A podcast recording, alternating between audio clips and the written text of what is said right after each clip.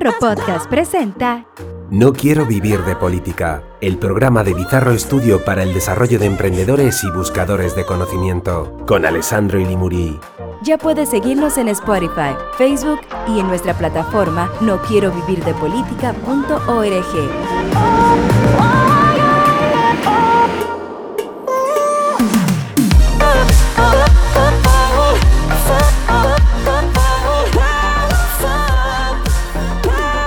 Muy buenos días, muy buenas tardes, muy buenas noches, gente linda, gente de muchos países en esta en este nuevo episodio, en esta nueva temporada de No quiero vivir de política. Hemos tenido un, receso, hemos acabado una primera temporada fabulosa, pero en esta segunda temporada, pues a pedido de, muchos de nuestros seguidores que de repente están oyendo y siguiéndonos eh, por Spotify, me decían que había uno de los invitados que les causaba bastante bastante brillo. Y eso es de agradecer eso es de agradecer y esos escuchantes pues tienen un buen ojo crítico verdad por lo tanto a partir de, de esas eh, de esos mensajes de esos comentarios eh, pues dije bueno ojalá pueda tener nuevamente de traer a un tremendo amigo y un tremendo episodio que fue en, en uno de los primeros cuando cuando se estrenó y cuando lanzamos No quiero vivir de política. Y claro, es mi querido amigo Carlos Cardoso. Carlos Cardoso, se acordarán de él, caraqueño, venezolano, español. Tuvimos muchas experiencias juntos.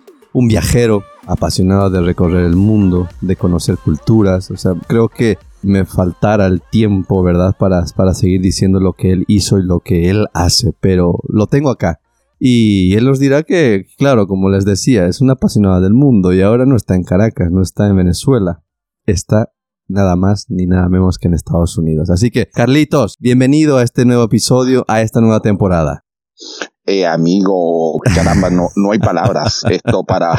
Eh, creo que ha sido altamente generoso con la presentación, pero bueno, sí, aquí estoy, como quien dice, desde otro punto del planeta, ¿no?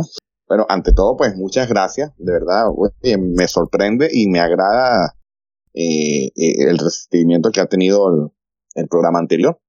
Eh, agradecido nuevamente por la invitación y bueno, me encuentro ahorita en los Estados Unidos de Norteamérica. como, como dirían los zurdos, bastión imperialista, ¿no? Pero bueno, bastante, bastante que contarte, ¿no? Bastante que contarte y y aunque uno no vive de política, sí. pues uno siempre tiene la, la tendencia de ir viendo cómo se van cocinando y cómo se van moviendo las cosas, ¿no? En, en, en el mundo. Y realmente, como digo yo, creo que tiempos muy oscuros se avecinan.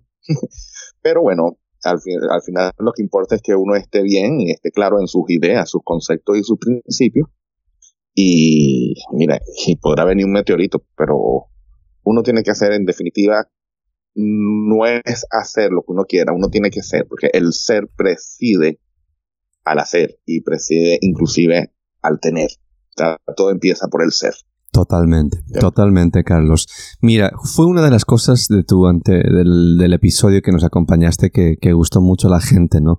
Entonces, por eso yo rescato mucho tu, tu intervención, tus críticas, tus análisis, porque son lo que caracteriza es la objetividad, ¿verdad? Nosotros no buscamos justamente eh, aplaudir al que, al que queremos, sino al que lo está haciendo bien, ¿verdad? Y desde esa perspectiva me encantaría lanzarte nuevamente, ¿verdad? Para, para que nuestros oyentes, nuestros escuchantes lo también sepan esto.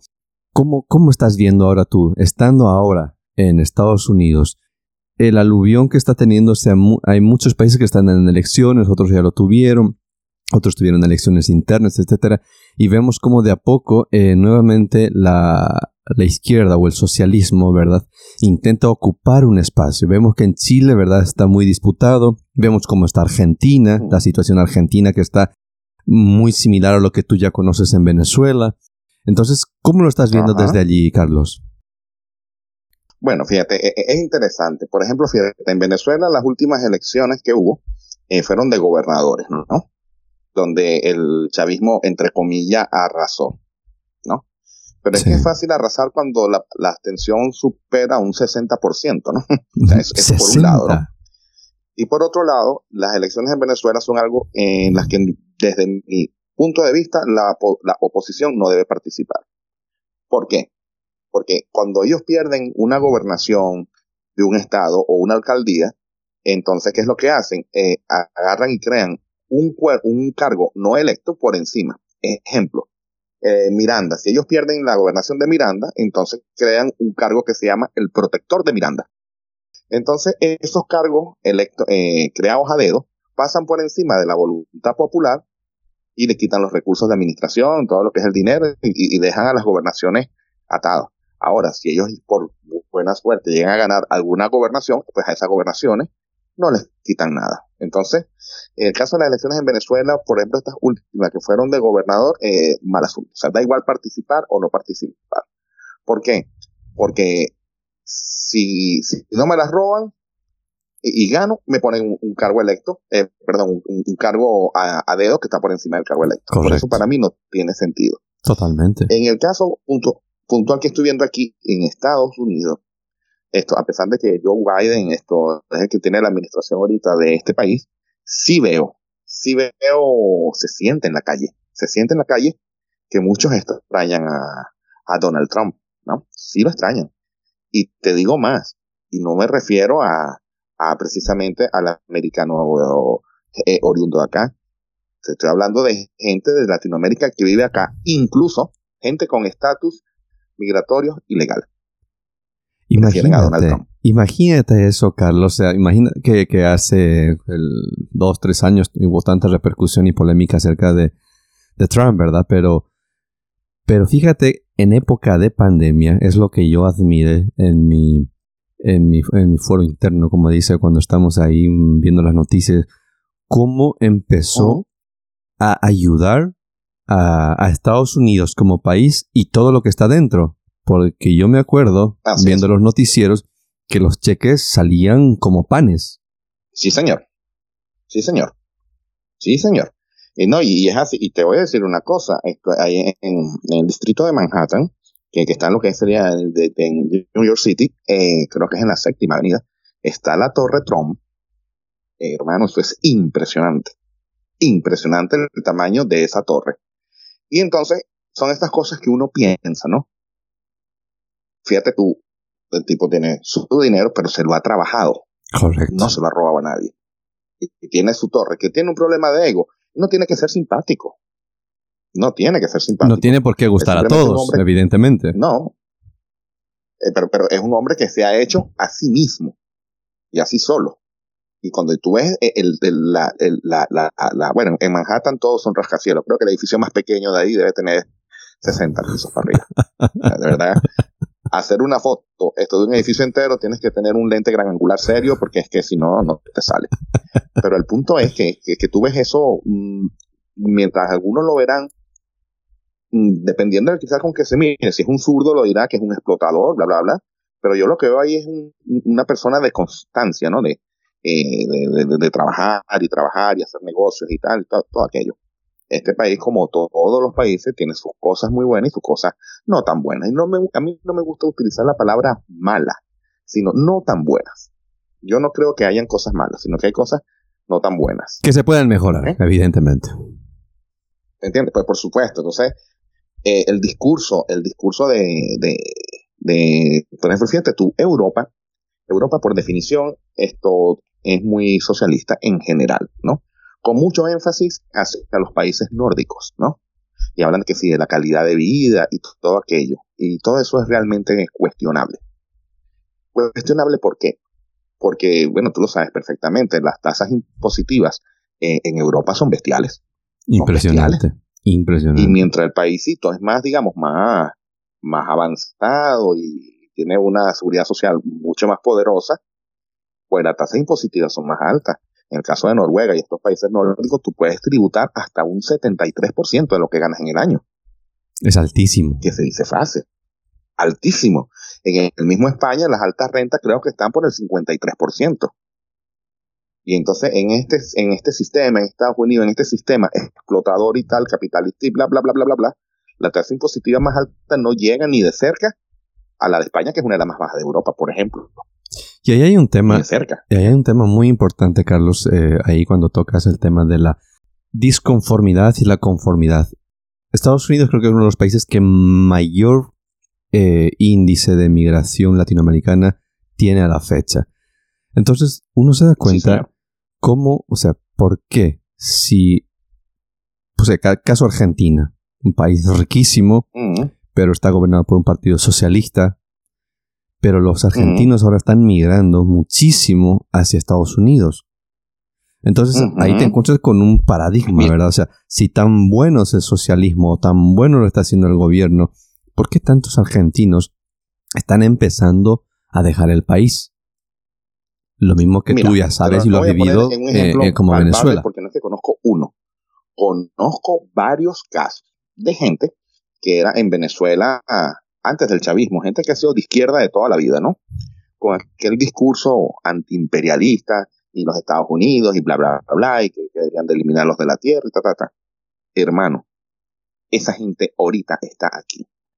Y no solamente está aquí, sino que se han venido, inclusive por México, ¿no? Entonces, cuando tú eres venezolano, esto, están haciendo una jugada que a mi juicio es, riesgosa, pero bueno, cada quien tiene el derecho a asumir los riesgos que quiera. Así es. Que es que llegan allí y piden como una especie de asilo, no me acuerdo bien cómo es el, tema, en pero mientras esa situación se resuelve, los meten presos.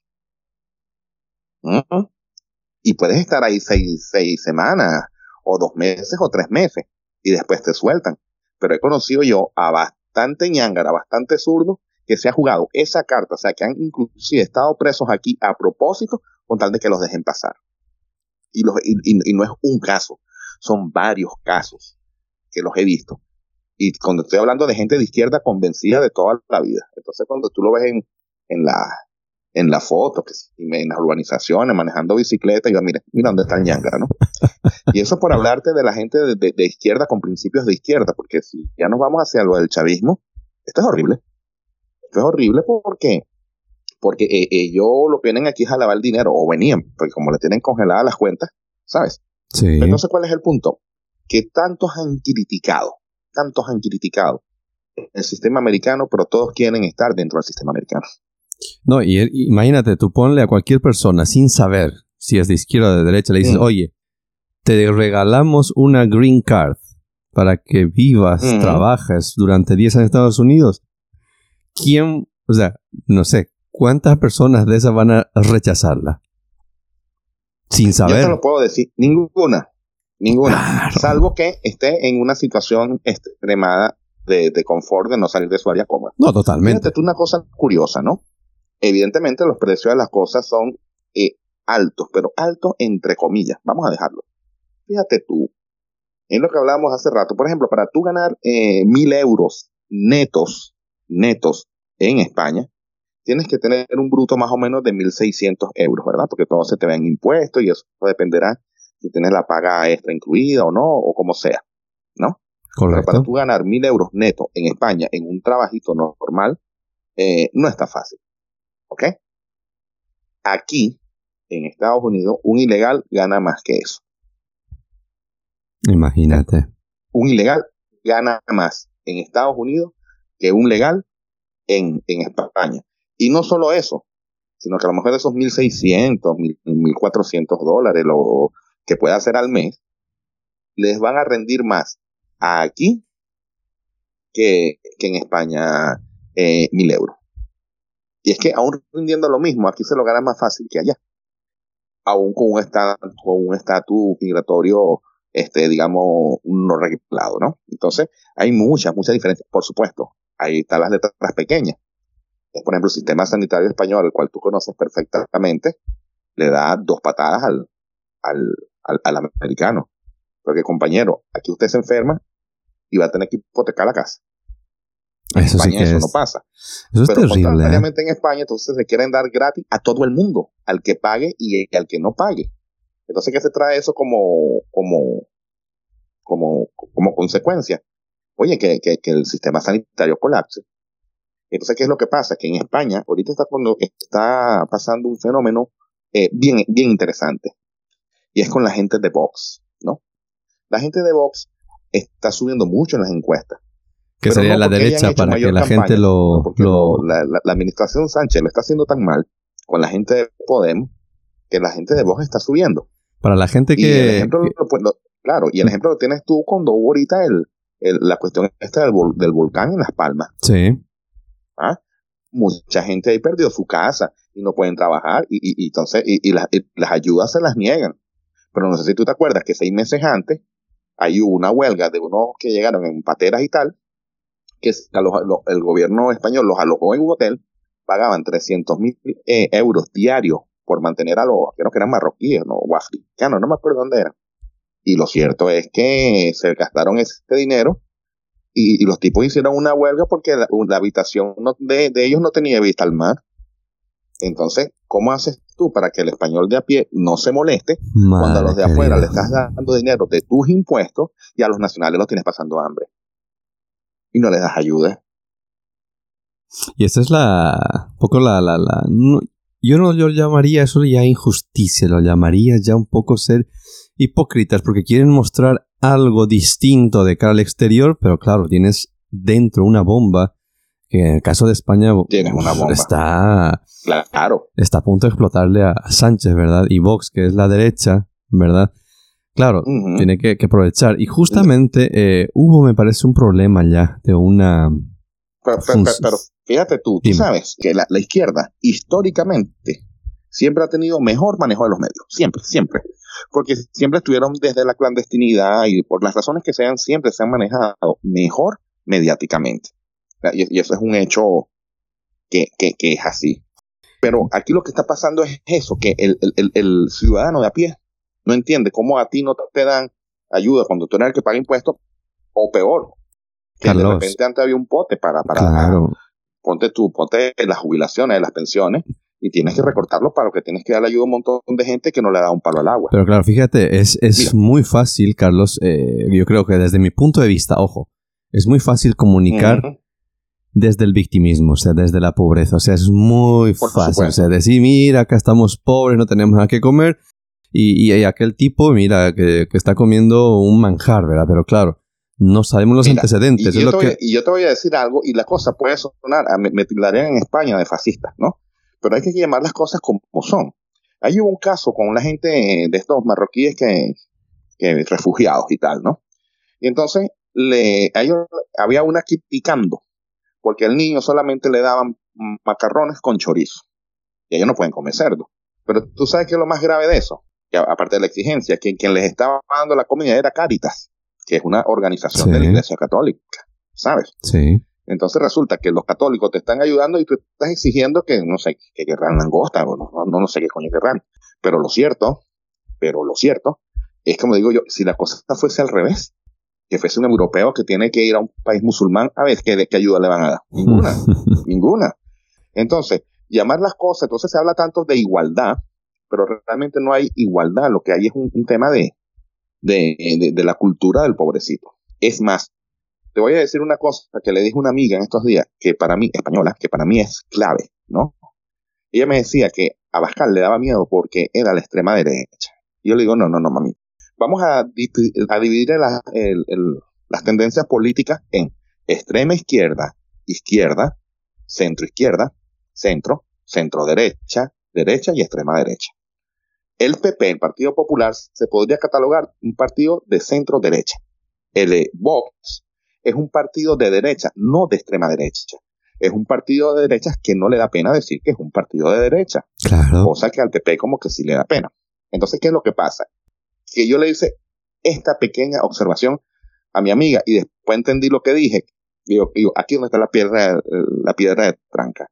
Digo, preocúpate por escuchar más lo que dice Abascal que por lo que los zurdos dicen que quiso decir Abascal.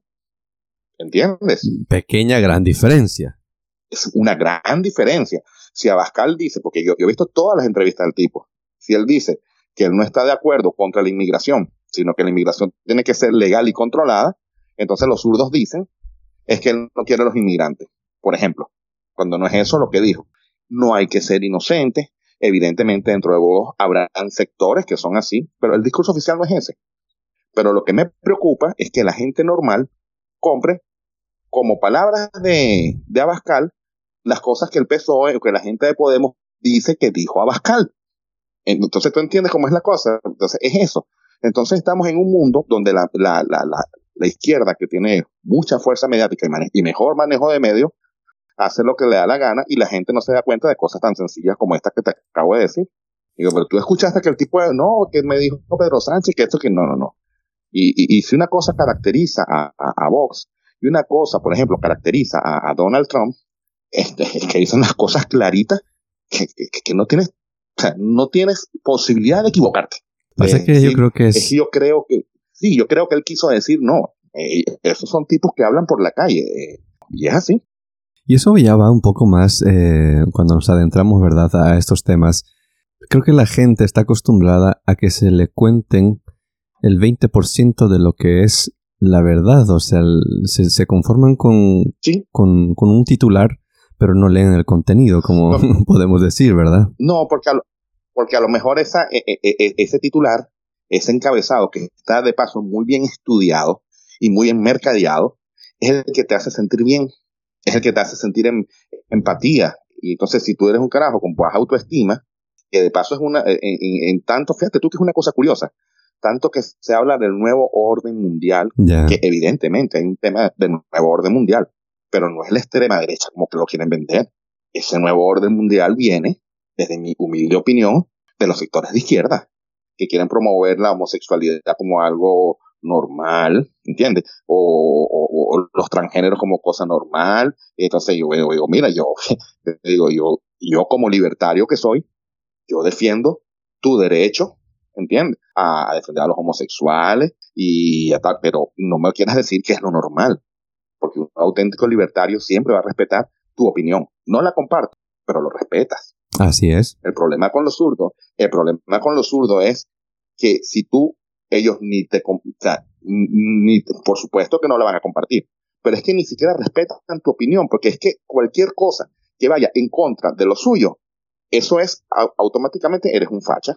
Por ejemplo, no creo, no creo esto que, o sea, no hay razones de peso para decir, por ejemplo, en el caso de España, que Vox sea extrema derecha. Y ahí están, tú ves, extrema derecha, extrema derecha y extrema derecha. Sin embargo, sí hay razones de peso para decir que Podemos, Izquierda Republicana, ¿m?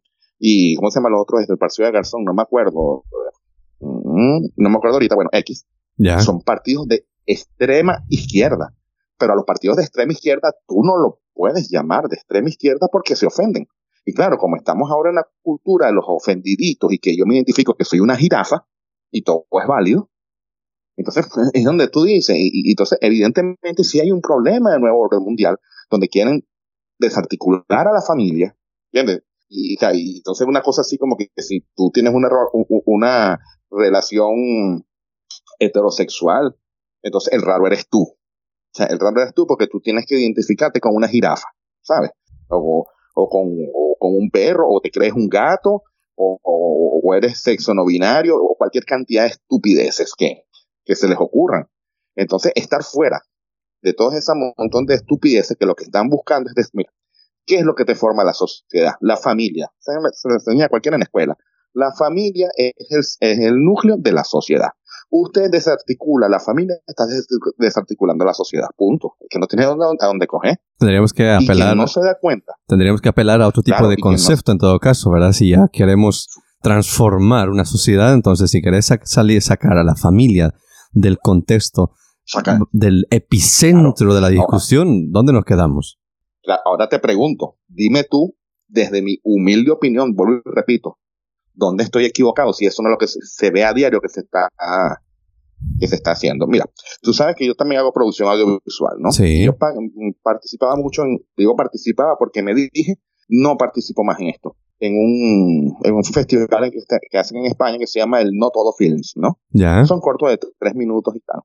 Y entonces, bueno, ya digo, ya por ahí debe venir el festival de este año. Y a darme revisar las bases, a ver si algo ha cambiado.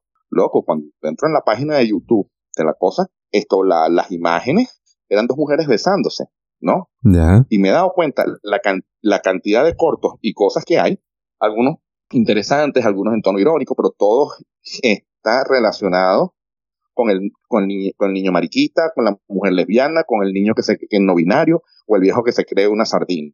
¿Sabes? Entonces, puño, digo, por, ¿por qué si esto es de temática libre? ¿Por qué todo el mundo está emburrado en el mismo sitio? ¿Sabes por qué? Porque si no bailas a ese son, no te van a considerar. Exactamente. Entonces yo, yo, yo, o sea, yo realmente, yo, yo, yo, yo, yo, no, no tengo por qué grabar o sea, una cosa en la que, aunque lo respeten, no estoy de acuerdo. No es esa la promoción que yo quiero dar.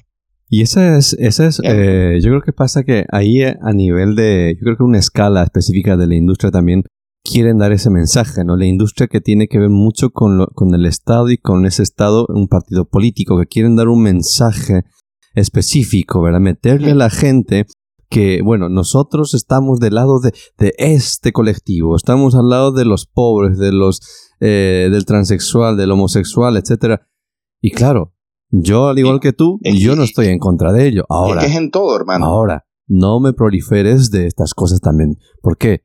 Una cosa es que lo acepte, pero una cosa es que es qué es lo normal y qué es lo normal. ¿Cuál es tu definición de normalidad y anormalidad? Y claro, hoy en día vemos desde la corrupción, que es un tema que te voy a tocar igual más adelante, vemos que ahora, claro, e, es, bueno, lo, lo, lo, anormal se ha vuelto casi normal.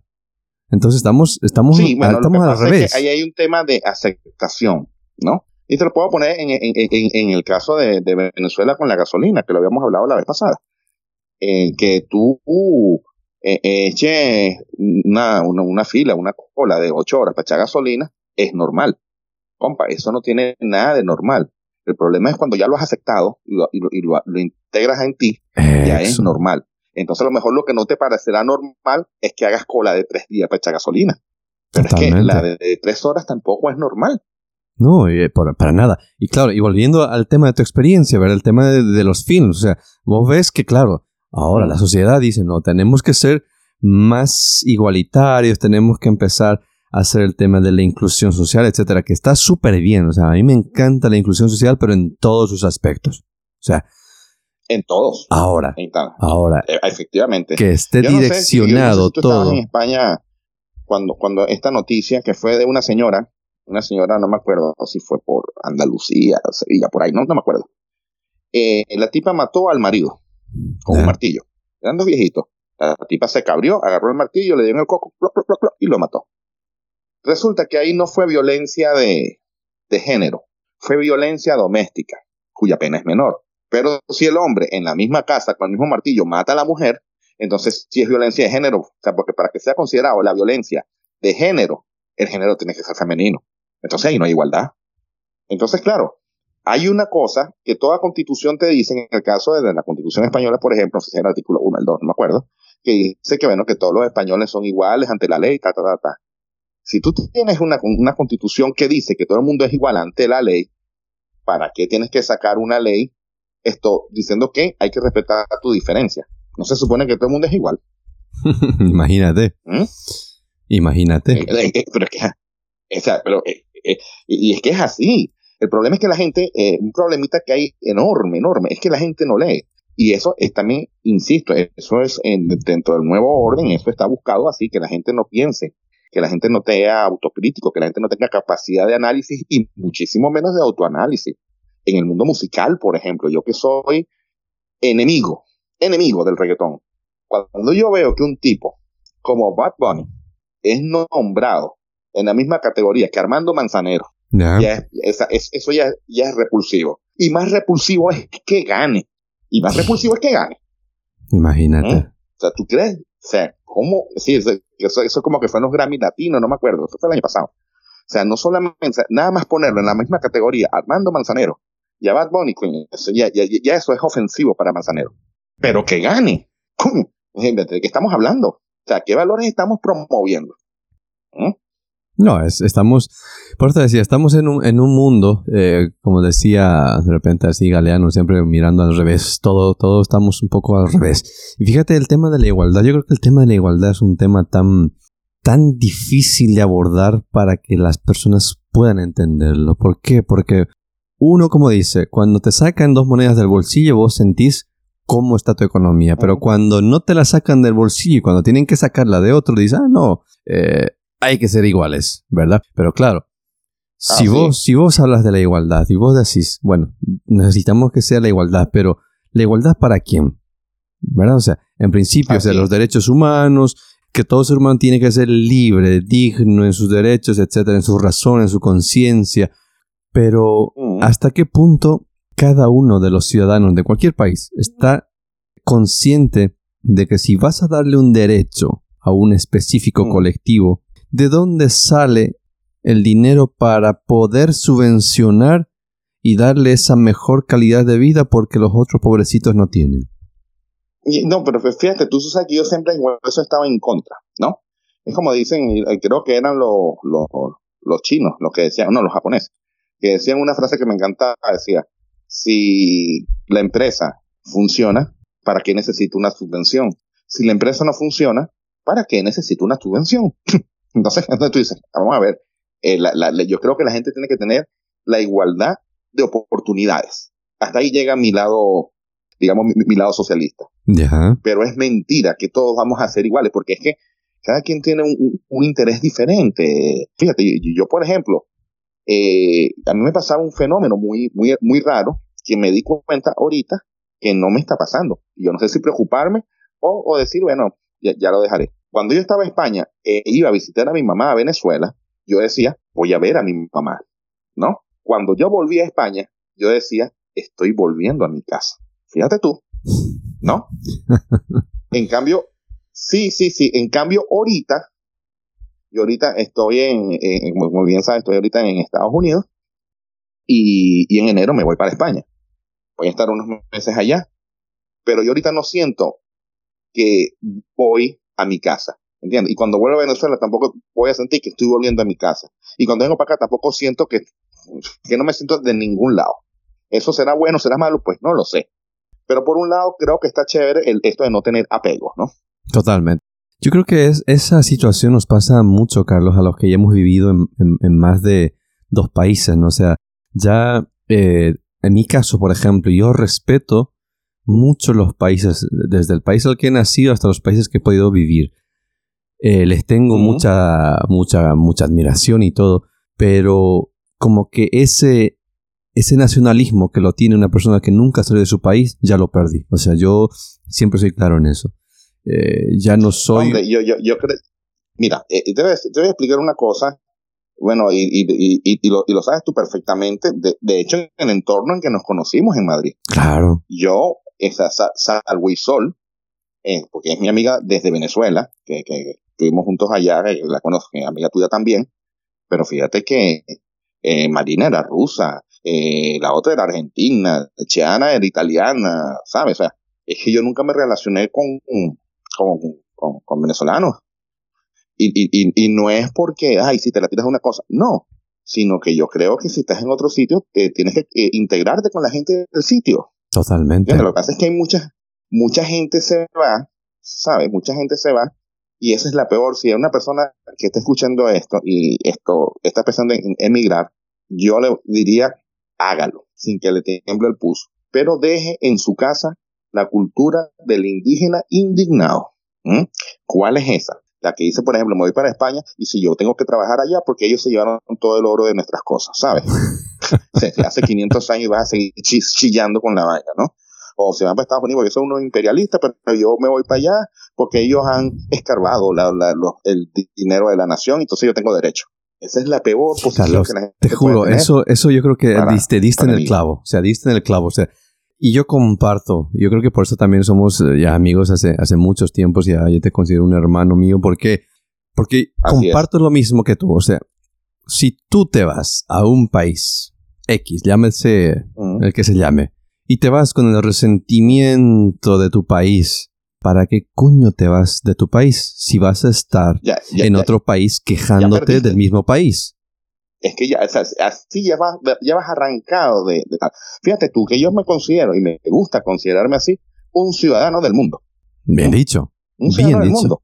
No, y, y- y fíjate, esto, esto es algo muy importante. O sea, uno puede decir, imagínate, si yo estoy ahora mismo viviendo acá en Paraguay, digo, este país de mierda, que no tiene esto, que no tiene lo otro. Coño, yo tengo que saber que en cualquier momento una persona va a decir, oye, si, si tanto odias no este te país gusta, y no te gusta, vete. Y están en Así su es. legítimo derecho de decírmelo. Como yo también estoy en el legítimo derecho de decir, bueno, oye, yo pago mis impuestos en este país y necesito Así los servicios y condiciones que se promete a cualquier ciudadano que está en este país. O sea, entonces, a mí el hecho, lo que dijiste tú, de ese victimismo del indígena que nos han robado el oro, que los españoles, que esto, a mí sinceramente Ah. nunca me ha gustado. O sea, yo la mayor tontería, pero tontería que está muy vigente. ¿no?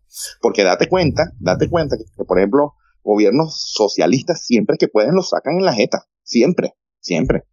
Maduro siempre va a hablar de los españoles con el oro y de los americanos con las invasiones. Siempre. Y lo mismo pasará en Argentina y lo mismo pasará. ¿ah? Y que, por cierto, lo lo de Argentina me dio una risa cuando digo yo bienvenidos al mundo real, ¿no? Tú sabes que parece que el hijo del presidente de, Alberto de, Fernández. de Argentina, sí, como que, como que es no binario, una de estas cosas raras, o una de estas cosas así raras. Entonces, él le exigió a su papi, bueno, que sacaran pasaportes para gente no binaria, ¿no? Y entonces, ok, eh, me da una risa porque el chamito como que fue a tramitar la visa americana. y como que yo, es sexo, entonces como no, no puso nada y tal, yo, no, no, no, no. Mira, tu tonterías para allá. Aquí pones hombre o mujer. No, claro, se chocan con la realidad porque, porque es que de paso viven en una burbuja, coño. No, y es, y es triste, es triste, Carlos. Pero mira, eh, ahora que estás en territorio norteamericano, o sea, donde muchos tienen un cariño muy grande y donde otra gente se queja de todo lo que estamos comentando. O sea, ¿cómo estás viendo tú la situación allá, Carlos? Mira, yo la veo, esto, mira, el tema COVID, no, ha sido una cosa muy, muy, muy jodida. Porque, eh, eh, a, a ver, fíjate, lo- los controles, mira, mira, yo para venirme, aparte, aparte del tema de Venezuela con el tema de los vuelos, ya te llegaba a Nueva York en cuatro horas en un vuelo directo. Ahorita, hermano. Que Cuatro horas. De Venezuela a, a República Dominicana, República Dominicana a, a Dominicana a Miami. Hice migración en Miami y de ahí coger otro vuelo para Nueva York. ¿Ok? Coño, O sea, cuatro, cuatro, son controles, tres tres- el peo, el COVID y el PCR y la cosa. Entonces resulta que en Dominicana te exigían supuestamente la vacuna de la fiebre amarilla. Si venías desde Venezuela, yo me puse esa vacuna y después no me pidieron nada. Esto, y las aerolíneas están trabajando mal. Fíjate tú, el vuelo mío de, de Miami para el JFK aquí de New York, eh, yo pensaba eh, que como era por American, que es la aerolínea mm, plus de la cosa, sí. pues iba a, ser, fue el peor, loco. Yo tenía que llegar aquí a las 10 de la noche y llegar a las 4 y media de la mañana. Coño, Carlos. Sí, sí, y una capacidad de respuesta. Yo decía, ¿qué pasa? Entonces, ¿qué fue lo que me... De hecho, nos pudimos venir porque venía un, un vuelo que venía de California, los pasajeros de la tripulación, eh, le- porque la tripulación de mi vuelo se fue a su casa. Y entonces estaba, todo- estaba el aeropuerto incendiado. Pues entonces le ofrecieron a esta gente, esta gente se hizo cargo del vuelo y por eso fue que no pudimos venir. ¿Ok? Pero ves por el tema COVID Imagínate. que, que es- está muy parado todo. Sin embargo, sí veo la economía eh, aquí moviéndose. O sea, tú vas a un restaurante y ves gente, eh, los supermercados ves gente, de repente no tanto como antes, pero sí hay movimiento. Sí hay movimiento. Sí hay movimiento, olvídate. No, y Olvídate, es- o sea, pero- y no, y es algo digo, o sea, distinto, ¿no? no, pero so- sobre todo lo que me causa risa es esa, ¿no? Porque, por ejemplo, muchos zurdos de verdad. Eh, porque, eh, ¿Por qué es eso? ¿Por qué, ¿Por qué nadie se quiere ir a vivir a Cuba? ¿Por qué? ¿Por qué? Gran, gran pregunta que muchos no quieren responder. El día que yo vea a, a un viejito americano jubilado que vive en Florida esto, to- tomar el tomar el una lancha e irse para Cuba, bueno, ese día esto puedo cambiar de opinión. Pero estás hablando de gente que hace lo imposible por llegar a costa a, a tierras americanas. Porque fíjate tú una cosa, hablando por ejemplo de muros, ¿no? Porque tanta peo con Trump, que si el muro tal. Ahí tienen un rollo armado pero tremendo. De un poco de gente que está ahí pegada que quieren meterse. Entonces, ¿qué pasa? Están los coyotes de Texas y tal. Entonces, que están ahí a- al acecho. Al primero que se meta para el río le disparan. Entonces, que son unos asesinos y tal. Y, señor, si usted no quiere que le dispara, pues no se meta. Coño. y está. Respete. Porque esa es la otra, ¿no? O sea, estoy jodido, quiero pasar y tú tienes el deber de aceptarme. ¿Mm? más o menos. No sé si fue la, la primera o la segunda administración de José Luis Rodríguez Zapatero. ¿No te acuerdas lo que pasó allí? Que agarró a todos los que estaban ilegales en España y los legalizó. Ah, la amnistía, la famosa amnistía. Creo que fue para el 2004, 3, algo así, me, me, parece. Ajá. E, e, e, eso en, a todas luces tiene un solo nombre. Se llama efecto llamada. Eso es véngase, que aquí no pasa nada. Fíjate tú, por ejemplo, en Estados Unidos hay gente que está y puede estar 30 años y 30 años sin tener papeles, ¿sabes? En España eso no pasa. Porque la gente, hay una cosa que no entiende. Cuando tú agarras y tú solicitas un asilo, el Estado no tiene el deber de dártelo, pero sí tiene el deber de admitírtelo a trámite. ¿Ok? Ya. Entonces, y la verdad es que el 95%, en el caso de los venezolanos, 95 o más, de los asilos que se piden, esto son falsos. Sino porque la cosa está jodida y me voy, pero no es porque son perseguidos políticos, ¿ok? Entonces realmente todos esos asilos al final lo echan para atrás. ¿Qué es lo que pasa? En el caso de España, cuando lo echan para atrás ya han pasado más de tres años, porque tardan mucho en dar respuesta. Cuando ya tú tienes más de tres años y no has salido del país, entonces ellos van a tramitar y te empadronaste al llegar, eh, recordemos que el padrón es el certificado que te dicen que vives allí.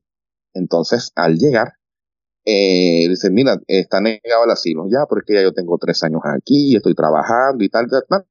Y te hacen una residencia por arraigo social. ¿Okay? Sí. Entonces tú puedes pasar de ilegal a residente nada más con tres años sin salir de España. Eso en Estados Unidos no pasa. Imagínate. No pasa.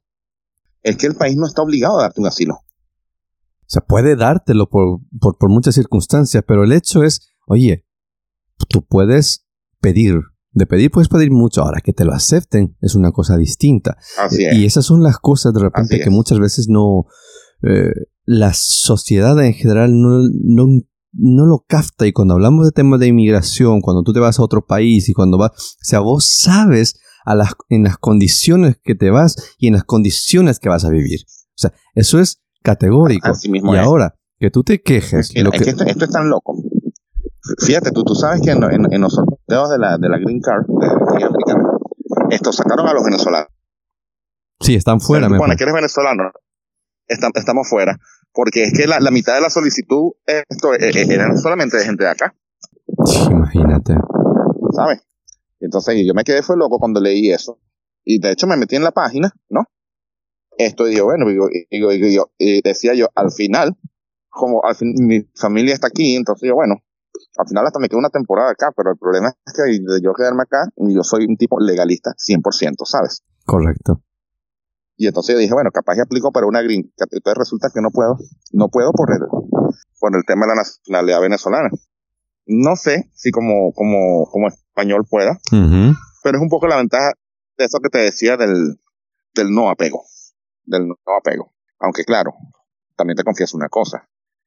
Por ejemplo, ahorita, ahorita estoy viendo aquí a nivel de clima una cosa que ni siquiera en Madrid eh, la había visto, que era que a las cuatro y media de la tarde ya está oscureciendo y a las cinco ya es totalmente de noche. Entonces una persona que salga a trabajar a las siete de la mañana, por decirte algo, a las seis y media de la mañana, que salga a trabajar y salga después a las seis de la tarde, si como no tenga ventana en su oficina, loco, es que no ve el día, la luz del día. ¿Mm? Imagínate, imagínate. Sí, y, eso deprime, eso deprime bastante. Fíjate tú, yo estoy ahorita, esto, eh, es, una parte que se llama Long Island, que pertenece al estado de Nueva York. Y lo que pasa es que cuando uno dice Nueva York, eh, todo el mundo piensa en lo mismo, ¿no? Brooklyn, Manhattan, Queens, eh, que sí, todo eso, entonces todos esos núcleos es lo que se determina de, New York City. O sea, la ciudad. De hecho, aquí la gente de Long Island, cuando dicen voy a, a, la ciudad, es que van a, Nueva York.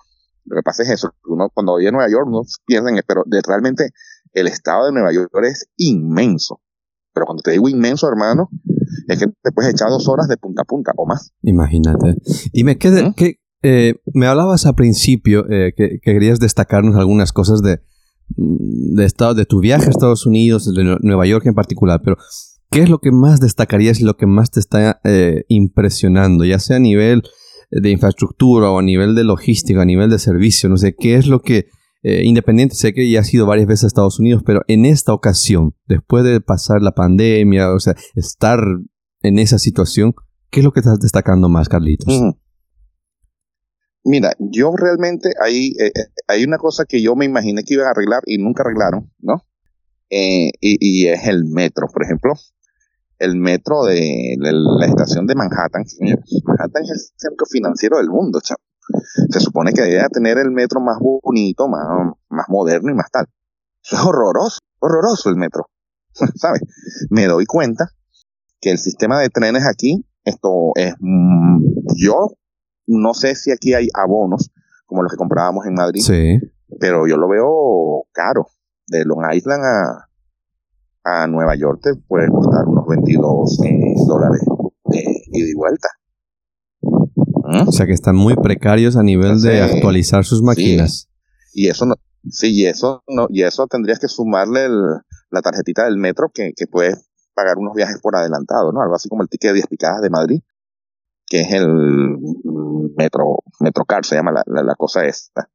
Eh, pero es caro, es caro. Pero sin embargo, eh, la gente vive.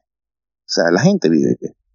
¿Qué es lo que te digo? Por ejemplo, la gasolina. Hay una, la, la, gasolina aquí en las bombas de servicio, igual que en España, no todas tienen el mismo precio. Lo que pasa es que en España se habla de litros, aquí se habla de galones. Entonces, un galón creo que 5 litros. 9 litros, si mal no recuerdo. Ya. En España, el litro de gasolina está rondando el 1,50 euros. Aquí vale 3,90 eh, perdón, aquí vale entre 3.35, 3.80 el galón. Eh, la gasolina. El, galón. O sea que eh, realmente en Europa es mucho más cara que aquí, mucho más cara. Pero en, en España, por, por ponernos allá, el litro está por 1,5 euros más o menos, ¿verdad? El litro. El litro, bueno, pero ojo, pero fíjate tú, pero 1,5 yo creo, no, creo que está más caro, está más caro. Y yo creo que en 1,5 ahorita no está ni el diésel que suele ser más barato. Eh, ahora te digo, el precio, ahora te lo reviso para que precio de combustible. Pero fíjate, aquí tú tienes una bomba de gasolina, por ejemplo, que te tiene el galón en 3.70 y al frente, que tienes una la Shell, por ejemplo, y te lo tiene en 4.30. O sea, te, pueden zampar 80 céntimos de dólar por, por galón, pero fácil, con cruzar la calle. Pero también es, es la cuestión del libre mercado, ¿no? Tú echar gasolina donde quieres. Totalmente. Ya quien, quien, quien, sea elige a la estación que quiera irse, ¿no? Eso es, eso es categórico. Otra consulta, Carlos. Em, ¿Qué repercusión entre la gente que has hablado hasta ahora eh, ven entre el nuevo gobierno de Biden y el anterior gobierno de, Trump? ¿Muchos cambios? ¿Es radical el cambio o no? La gente, la gente prefiere a Trump. Prefiere a Trump la gente prefiere a Trump. Para, para, para, sí, de verdad que sí. Tanto, mm, eh, tanto latinoamericanos nacionalizados como latinoamericanos sin papeles. Wow. Ojo, ¿qué es lo que pasa? ¿Qué es lo que pasa con, con la administración Trump? Que eh, el mismo ejemplo que te ponía con, con Abascal. La gente no, no, no, no, no se preocupaba por lo que él decía, sino por lo que los otros decían que él decía, ¿no? Entonces, ¿qué pasa? Yo siempre he sido partidario de una cosa por ejemplo, y te voy a poner un caso así que, he visto varios de, cerca y me consta. De gente, por ejemplo, de Venezuela que está en España. Entonces ellos dicen que el chavismo, que la izquierda, que no sé qué tal. Ah, pero entonces le votan al PSOE. ¿No? Ya. Entonces tú dices, no. Porque cuando realmente tú apoyas o, o, no estás de acuerdo con una idea, tú tienes que ser consecuente con la persona que esté esto en, tu misma vibración de pensamiento. Así las decisiones no, no, no, te, no, te, no te convengan. Por ejemplo, si Abascal dijera, cosa que no ha dicho, pero si él dijera que va a sacar a todos los ilegales de España y tú estás ahí de ilegal, esa es una decisión que a ti no te conviene. Totalmente. Pero, pero es consono con, con tu forma de pensamiento. Entonces lo que uno no puede, lo que uno no puede es sí, yo tengo este pensamiento, pero si me conviene, esto me, cambio de bando. No, porque entonces el, el sistema se termina dañando y después todas las bondades y todas las cosas buenas que tienen los sistemas, pues las pierden y el país deja de ser atractivo. Y, y eso lo he tenido yo súper claro. A mí, tú sabes que yo antes era votante, antes de Vox y era votante del PP. Ya. A mí todo el mundo me decía que como yo siendo extranjero votaba el PP. Y yo decía, ¿por qué? Pues, que me salen los cojones, pues. Porque yo los zurdos no los quiero. Me pasó en estos días, en un fenómeno bien chévere. Tú sabes que yo no sabía que Nueva York tenía viñedos, ¿no? Sí, me comentaste eso, me comentaste, me comentaste. A ver, una dime. cantidad de vinos producidos aquí, oye, que están tan ricos, tan, tan buenos. Entonces en el Facebook yo puse una, unas fotos de, de, de unos vinos que estaba tomando aquí. Probé vinos californianos y, y vinos australianos también.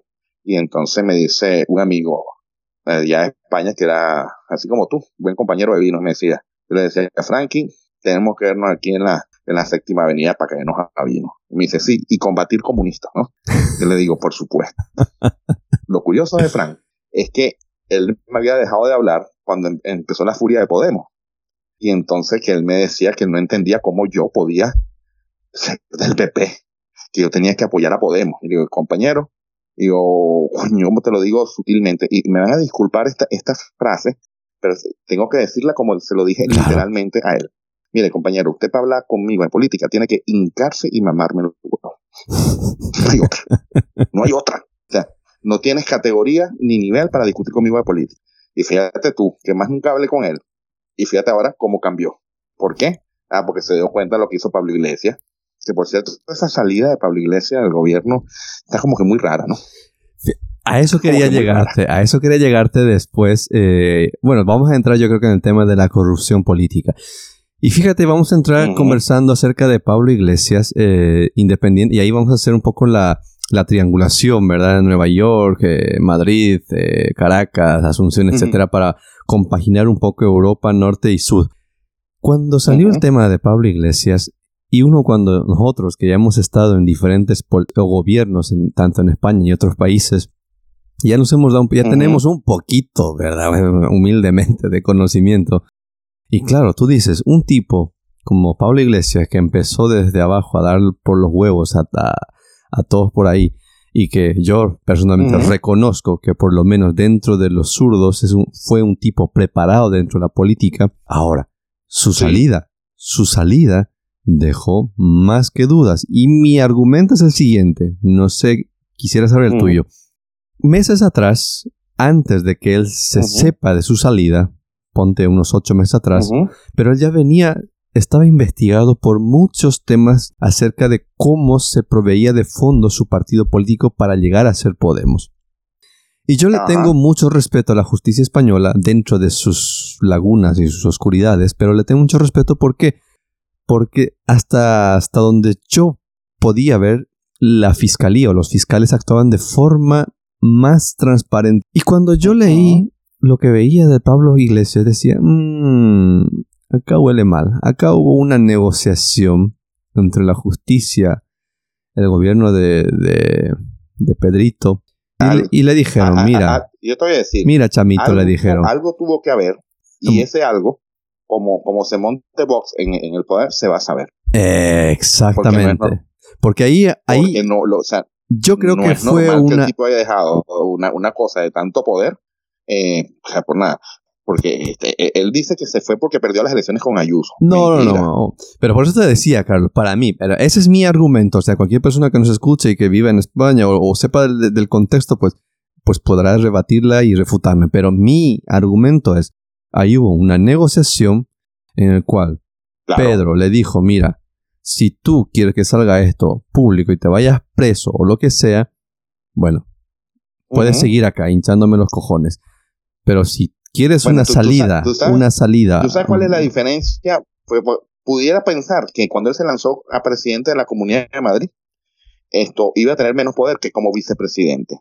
Pero es que hay una diferencia, que es cuando tú eres vicepresidente, eres tú o es quien sea a quien pongan a dedo. En cambio, si hubiese sido presidente de la Comunidad de Madrid, era un cargo electo y no iba a ser tan manipulable. Claro. Entonces yo sí creo que hay una, mira, mira, quédate tranquilito porque si no te saco esta cartita y Exacto. tú verás. Yo veo que va, va por ahí. Yo creo que va por ahí. Yo, Sí. Ahí hubo una negociación. Eh, Pedro Sánchez le dijo, esto es lo que tienes. O lo aceptas. Ah, sí. O acá la fiscalía te viene encima. pero es que fíjate, en, en, países, digamos, más tranquilos, como los países nórdicos, ¿no? Esto, los niveles de corrupción eh, ni, ni, se conocen. Yo me acuerdo una vez estando en España, eh, estaba viendo un programa, se en Telemadrid, algo de eso, y, entrevistaban, como que era en Bélgica, que si se acordaban del último caso de corrupción. Y los tipos le tuvieron que echar un camión de bola pensando y, no, y, no se acordaban. Lo que pasa es que los países, sobre todo los, países hispanos, el tema política es mucho más, arraigado. Yo fíjate tú, por ejemplo, cuando tú hablas de, de, Alemania, la referencia obligatoria es Angela Merkel, que es la canciller. Pero es que resulta que el, que no es, eh, el presidente de Alemania es otro. Y los mismos alemanes no, saben ni cómo se llama el presidente. Pero todo el mundo sabe quién es Angela Merkel. De hecho, palabras mayores. De, las 20.000 películas, de las 20.000 películas de, de Hitler, eh, hay una que, a mi juicio, es la mejor. Se llama en Hitler, el origen del mal. ¿Por qué? Porque hace una descripción exacta de cómo el tipo fue escalando, fue escalando, ¿no? Fue escalando. La vi. Desde que estaba de soldadito, de pintor y tal, hasta lo que llegó. Entonces, eh, la descripción histórica para mí es de las mejores. Totalmente. El punto es que a Hitler en su momento le ofrecieron ser el presidente de Alemania. Y él dijo no, que él quería ser el canciller. porque el canciller es el puesto de poder. Entonces, que, que, que, que, digan, por ejemplo, en Estados Unidos, que, cuál es que no sepas cuál es el nombre del presidente, ¿entiendes? O sea, en España que no sepa cuál es el nombre del presidente, en, eh, Paraguay que no sepa cuál es el nombre del presidente, porque el cargo no es tan importante. Totalmente. es, un fenómeno curioso. Y aquí viene el tema de, eh, del informe de, corrupción que justamente te, te hablaba, que quería mencionarte acerca de esta eh, institución de transparencia internacional acerca de los, la percepción de corrupción que hay en los países, ¿verdad? Y, y claro, ahí siempre tenemos eh, la puntuación más alta a países nórdicos. O sea, te, te, voy muy rápido, ¿verdad? Tenemos en primer lugar Dinamarca, Nueva Zelanda, Finlandia, Singapur, Suecia y Suiza. O sea, los primeros seis que tienen mayor y mejor puntuación donde eh, la corrupción o sea, es mínima. Y lo contrario, tenemos ya países con muy baja puntuación, ¿verdad? Y ahí te, en, el, en el número, ¿verdad? Tienes a Venezuela, Yemen, Siria, Somalia y Sudán del Sur. O sea. Claro, porque es que date cuenta de una cosa, ¿no? Yo, a ti te diría, por ejemplo, eh, en, el caso de Venezuela, ¿no?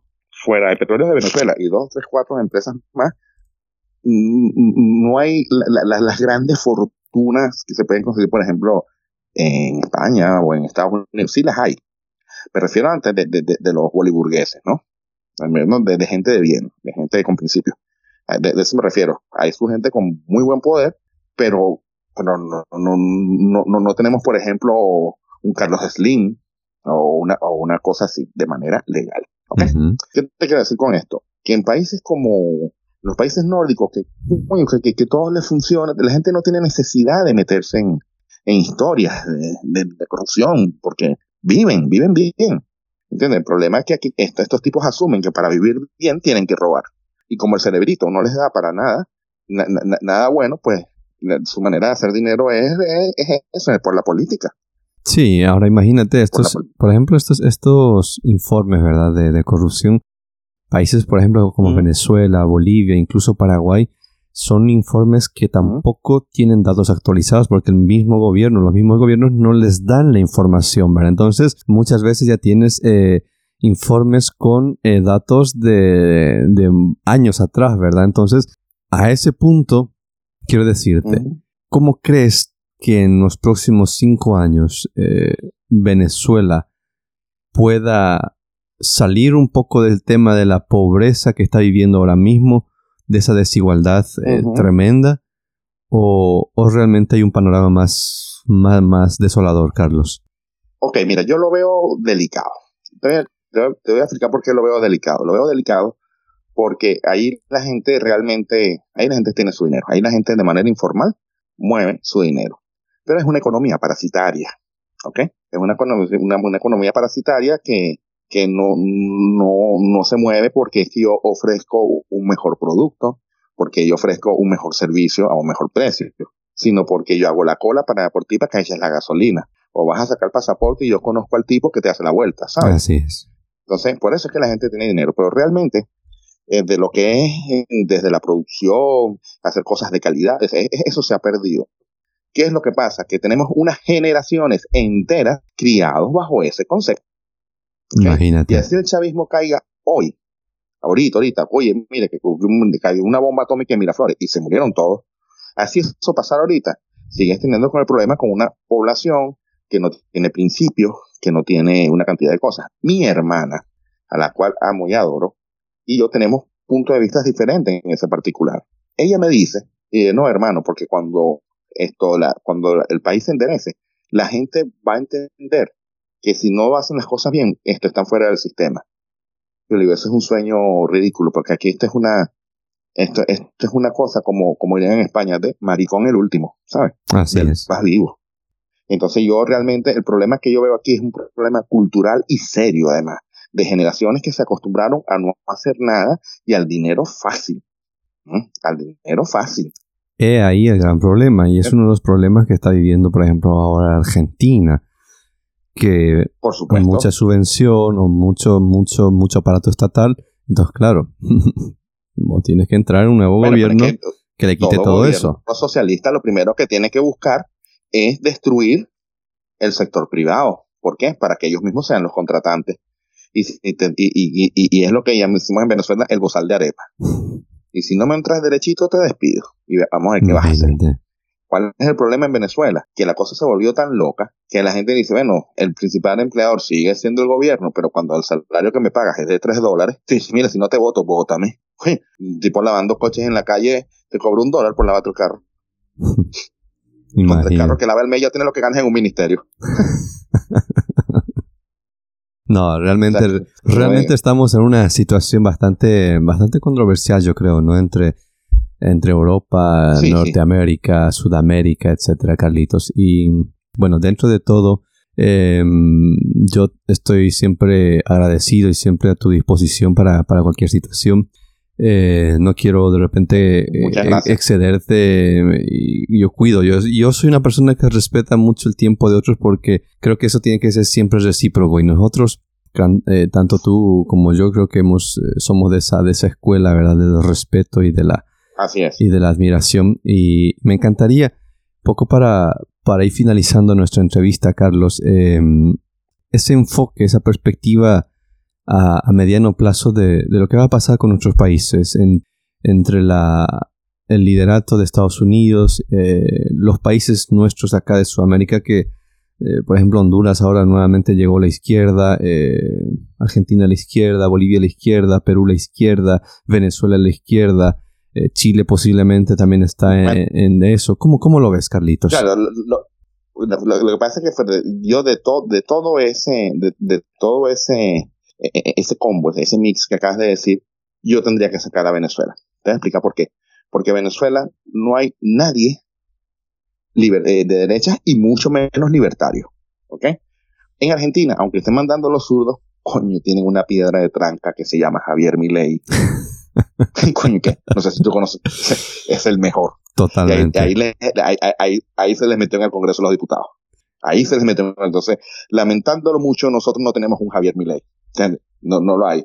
En, en, en España. Pero tú crees que si lo hubiera, le respetarían. Hay, hay, hay, algunos Carlos. libertarios por ahí. Pero. Me encantaría. Pero tú crees que si hubiera un, un Milei en Venezuela, eh, ¿Maduro lo respetaría o lo metería preso? Yo creo que va por ahí. Milei. Es que Milei no podría ni bajarse del avión.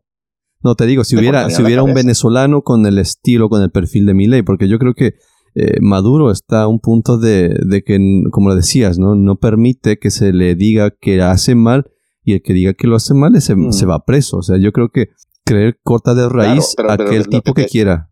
Pero lo que te digo es que exactamente la, la, la, ideología que, que, maneja mi ley es la que, es la que yo comparto. La Totalmente. Totalmente. Lo que pasa es que sí, pasa es que se tira mucho hacia el anarcocapitalismo y ahí sí yo me mantengo esto tampoco tan anárquico hacia el lado del capitalismo, pero Sí, sí, por supuesto, que es pero- lo que yo considero. ¿entiendes? Pero yo... Está otro liberal interesante, que es Agui- Agustín Laje, Sí. que me gusta mucho, pero hay unas cosas en las que no estoy de acuerdo porque lo veo un pelo conservador. Que está bien que sea conservador, ¿no? Está bien que sea conservador, pero yo la otra vez estuve viendo un debate entre él y. ¿Cómo se llama esta chica que me encanta? Eh, ¿Cómo se llama esta chica que es de, de ojitos claros? Está. Ay Dios, se me fue el nombre. Eh, Gloria, Gloria Álvarez. Ya. Gloria Álvarez, esto, eh, eh, para mí, perdió en, en el debate con Agustín Laje, ¿no? Siendo los dos liberales, pero la posición realmente más liberal era la de, la de Gloria Álvarez. ¿Por qué? Porque, eh, aunque estaban de acuerdo en muchos puntos, el, el tema se desvió cuando tocaron el tema del aborto, ¿no? Que, eh, Tema difícil. es pro vida, y está bien ser pro vida. Pero realmente, si tú eres libertario y re- tienes respeto irrestricto hacia la vida de los demás, te guste o no te guste, tú tienes que reconocer que la gente tiene el derecho a hacer el aborto o no, estés de acuerdo o no. O tal es una decisión. Se supone que los libertamos, los libertarios respetamos las decisiones de otros, te guste o no. Y eso se trata, ¿no? Pero sí, pero por esa línea de Gloria Álvarez, eh, eh, Agustín Laje, Javier Milei, eh, Oneto, el abogado, o sea, hay, hay uno, hay un argentino que se llama Danam, Emanuel eh, también, que hace música, tiene un programa, te lo recomiendo, está, está brutal. Entonces, aunque los zurdos estén mandando, por ejemplo, en Argentina tienen un contrapeso importante. En Venezuela ese contrapeso no existe. En España existe. Lo mejor que le puede pasar, ah, y ojo, y no te extrañe que Trump se lance para las próximas elecciones, ¿oye? No te extrañe. Porque yo sí me he dado cuenta aquí que la gente, coño, dice, coño, este viejito, ¿sabes? Y sobre todo eso, digo, no solamente los, los americanos nativos, sino los, los propios, los propios latinos. Los, o sea, yo he conocido aquí a gente, a gente, a gente que trabajan en fábrica y tal, Sí. que eran anti-Trump, así, y después decían, y, y, y, y después decían, no, es que tiene que ganar Trump. Yo Imagínate. virajes aquí. Sí, señor. Imagínate. Sí, señor. Sí, señor. Y es lo que te decía.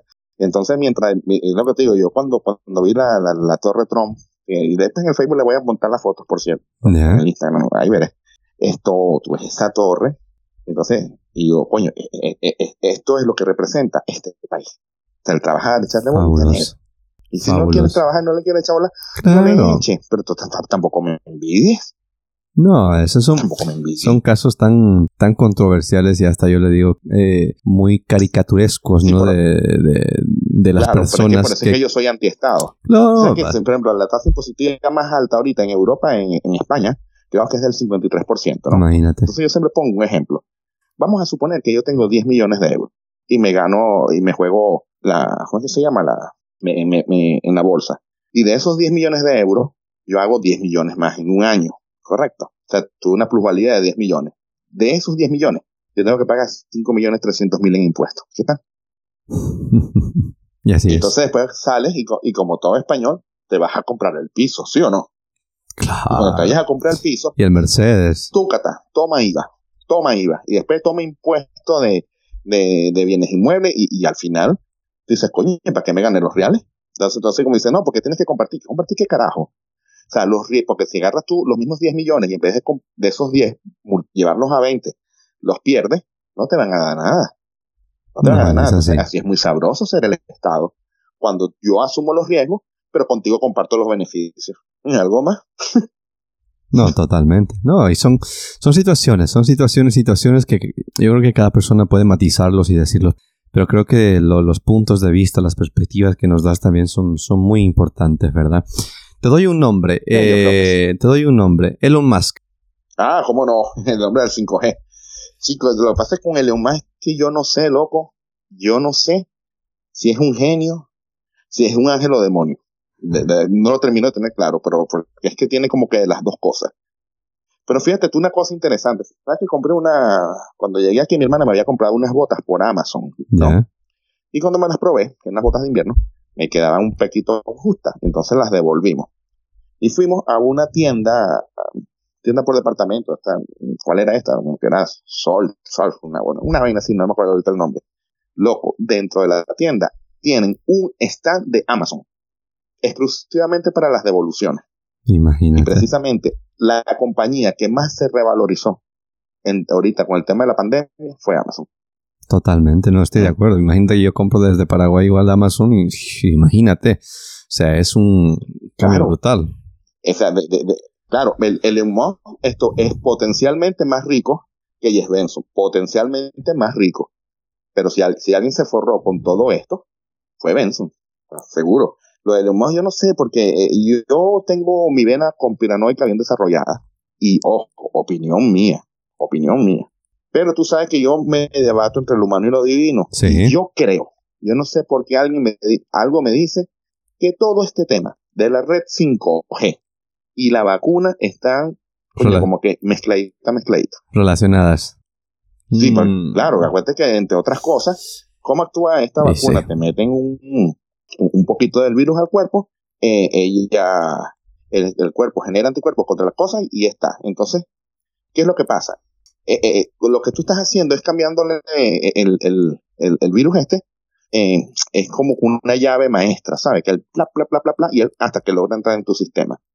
Cuando tú haces esto de la vacuna, estás como cambiando la cerradura y el tipo ya no sabe cómo entrar. ¿Ok? ¿Qué es lo que pasa? Que hay, eh, cuando le estás cambiando eso, porque estás haciendo una recombinación de ADN, ¿ok? Y ya caemos un poco en lo más espiritual y lo más filosófico y tal. Y el ADN de nosotros, pues, eh, eh, es de una determinada forma. De hecho, se habla de ADN basura. Y como decía antes, Dios no juega los dados. Que no sepas para qué sirva ciertas partes del ADN no quiere decir que no sean de uso, o bueno que uno sepa, pero yo sí creo que hay algo de eso del peo de la resonancia 5G con, con las vacunas. Opinión mía, opinión mía. Y por supuesto, sí creo que fue de laboratorio, pero seguro. O sea, seguro, seguro. Y ahora cuántas nuevas cepas, o sea, ahora no, nunca sabe, pero yo sí creo que, que, que, tiene algo que ver. Después te digo, yo no sé si este hombre es ángel o demonio. Ahora, de que me parece un genio, es un genio. Totalmente. Yo igual si algo no se le puede, no, y si algo no se le puede quitar al tipo, es coño, que, que un emprendedor inteligente y consecuente con sus cosas. Entonces, esa es otra cosa. ¿Por qué? ¿Por, qué la gente le va a tener rabia al tipo porque tenga dinero, por ejemplo? ¿Por qué no, no copias de él la constancia, el estudio, la dedicación, el, eh, ese tipo de cosas? Eh, no, más fácil es envidiarlo porque ya está. Ahí cuando tienes, dame. Eso es sabroso. Definitivamente. ¿Tú sabes cuántas horas tuvo? Claro, pero para llegar al nivel de, de, de los modos de entendimiento de programación de vaina y de ideas ¿Cuánto tuvo que haber estudiado ese hombre? ¿Cuánto tuvo que haber hecho? Pero esa parte nadie la ve ni nadie la quiere. Todo el mundo quiere el beneficio. Todos ven el resultado, pero no saben cómo todo lo que atravesó la persona, ¿verdad? Te doy, te doy otro nombre, Zuckerberg y Meta. Coño, Zuckerberg, ese, e, e, ese es otro show. Yo creo que ese está bien, bien embarradito.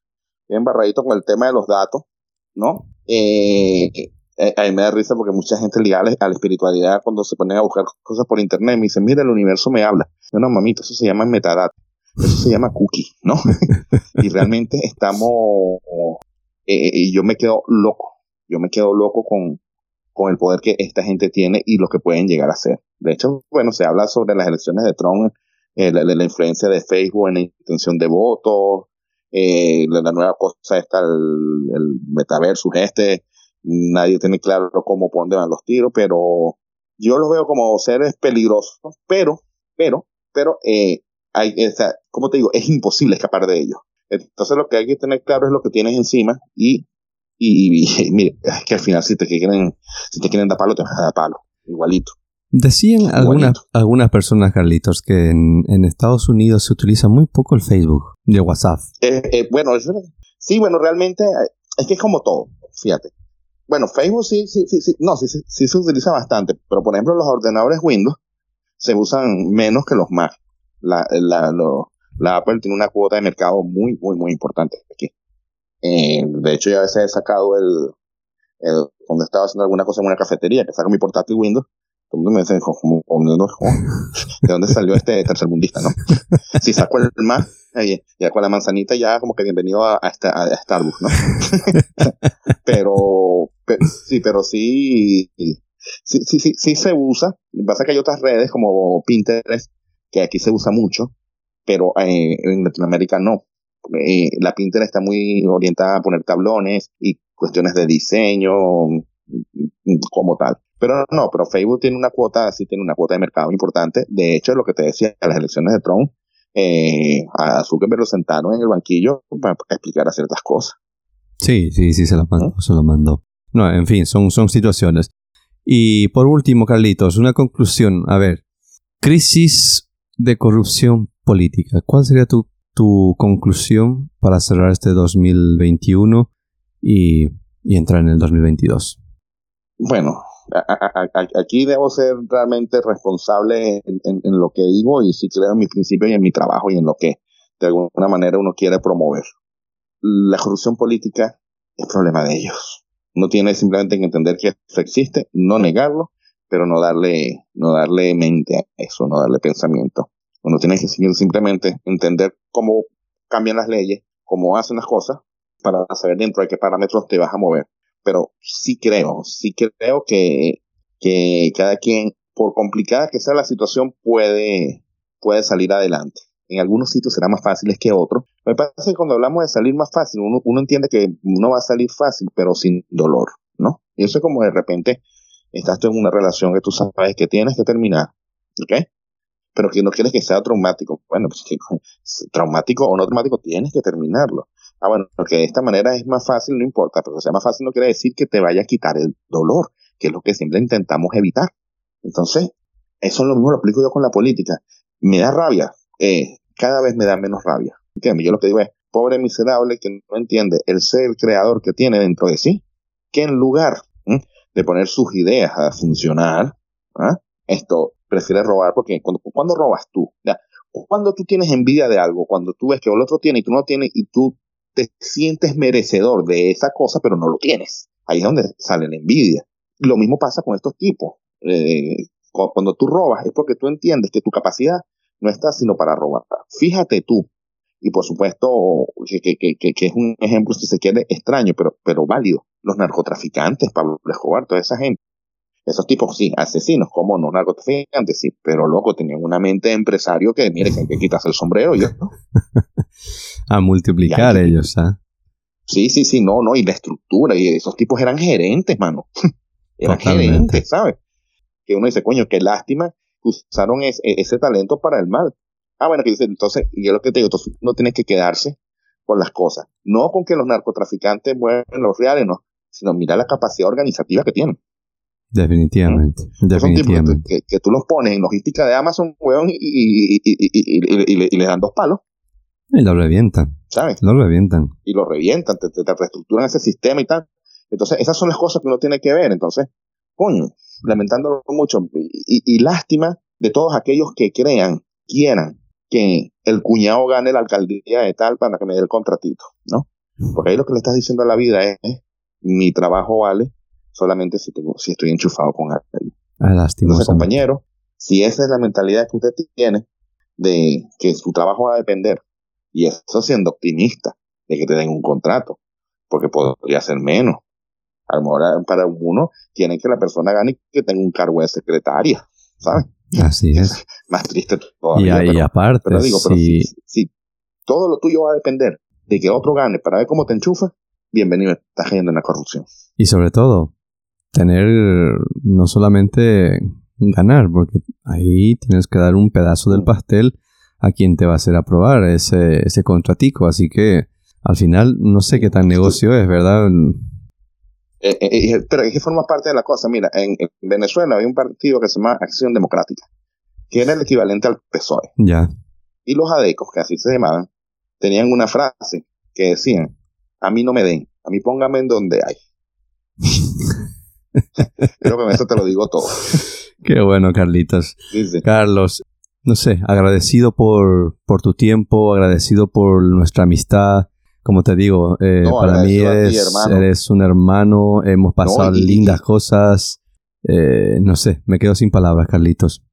No, bueno, ya, ya toda la gente que nos escucha, de verdad, se les invita, se les recuerda a motivarse, a no dejarse caer. Siempre, mira, por más que el día esté gris, esté negando, y llueva y, esté todo horrible. Arriba de todas esas nubes está el sol. Siempre está el sol. Entonces, vamos a mirar hacia el sol, vamos a mirar hacia las estrellas, que, no permitas que, que toda la pudrición que, no, que nos quieren dar, esto no, no, no, nos dañe. Fíjate tú, y no me acuerdo en dónde escuché esto, pero la cosa me gustó. El tipo le decía, coño, mira, ven acá, si yo a ti te regalo un camión de mierda, ¿no? Sí. tienes la, si tú tienes la posibilidad de no aceptar el regalo, ¿correcto? Y si yo te estoy regalando un camión de mierda y tú no me aceptas el regalo, ¿quién se queda con el camión de mierda? Yo. Así mismo. Esto, esto es lo mismo. No permitan que las cosas le, les afecten a más y ya en algún otro momento hablaremos de, de, lo que es mi, mi, visión de cómo crear la realidad. Y digo, tampoco soy ningún erudito, yo me considero que estoy en constante aprendizaje y constante aprendimiento. Pero sí es interesante eh, crear un grupito de masa crítica con una nueva conciencia que entendemos, que logramos entender que no necesitamos vivir de política y, que hacer las cosas con cariño eh, vale la pena. ¿ah? Última cosa que quería darle a la gente, decirle a la gente de mis conclusiones de la vida. Adelante. Cuando se, cuando tú trabajas y el fin último es el dinero, eres esclavo del dinero. Lo repito, cuando para trabajar tu fin último es el dinero, eres esclavo del dinero. Entonces, por eso es que, por romántico que suene, la gente tiene que trabajar en lo que te gusta, en lo que te apasiona, con altos niveles de calidad. Y los altos niveles de calidad solamente lo das cuando te apasiona lo que haces. Bien, y cuando te apasiona lo que haces y eres bueno, el dinero, esto llega solo. Así tu cuñado haya perdido la alcaldía. mira, mira, no, no, no creo poder decir algo mucho mejor que lo que lo ha resumido Carlos, pero yo creo que las personas, y sobre todo con el lema de este programa de no quiero vivir de política, es, es eso, em, hacer lo que te gusta, hacer lo que mejor ah. haces con el amor que realmente sientes, porque hacer algo con odio, con revancha, con victimismo no nos lleva a ninguna parte. Así que, Carlos, eh, mira, yo te doy un abrazo enorme a la distancia. ¿Hasta cuándo estás en, en, Nueva York? Eh, hasta mediados de enero. Ok, ok. Y bueno, feliz de ti. Eh, yo me siento privilegiado, siempre te digo, de tenerte como amigo, como un hermano. Y, mira, ya son muchos años que, estamos unidos y, y bueno, eh, te deseo siempre todo lo mejor. Eh, ya sabes que acá en Asunción tienes una, un lugar donde llegar cuando, cuando tú quieras. pero bueno, ahí estamos siempre, Carlitos. Bueno, estamos ahí pendientes y prevenidos. Dale, mi hermano. Y gente linda, miren, eh, estamos terminando ya con nuestra entrevista con nuestro amigo Carlos. Sé que a muchos de ustedes y a muchas, eh, fíjate que nos escuchan más mujeres que hombres. Ojo el dato, ojo el dato. Y, y Me gustó eso, me gustó. exactamente, imagínate. Entonces ahí te doy ese dato también. Así que gente linda, gracias por estar en este episodio de No quiero vivir de política. Gracias por, por soportarnos, aguantarnos, pero es la única, creo que, forma sin pelea, sin revanchismo de poder llegar a ustedes también. Así que eh, agradecido con Carlos, agradecido con ustedes y, y bueno, Carlos, que, que tengas un, lindo mes de diciembre, unas lindas navidades eh, y bueno, que comencemos con todo este 2022 que, que ya está muy, muy cerquita. Así mismo es. Bueno, hermanito, entonces nada, eh, agradecido a ti y saludos a, las chicas y a los chicos también, para que no se sientan mal, ¿sabes? la igualdad, la igualdad. Dale, Carlita. Y, nada, y, estamos ahí, cuando quiera le damos otra charlita, sin problema, ¿vale? Claro que sí, mi hermano, claro que sí. Así que un fuerte abrazo, Carlitos, y bueno, eh, cuídate mucho y dale con todo. Gente linda, muchas gracias por haber estado en este episodio, en el primer episodio de la segunda temporada de No Quiero Vivir de Política. Agradecidos con todos, cuídense mucho y que sobre todo comencemos un año 2022 con todas las pilas puestas. Les quiero mucho, les habló Alessandro Limurí en un episodio y en la segunda temporada de No Quiero Vivir de Política. Hasta pronto.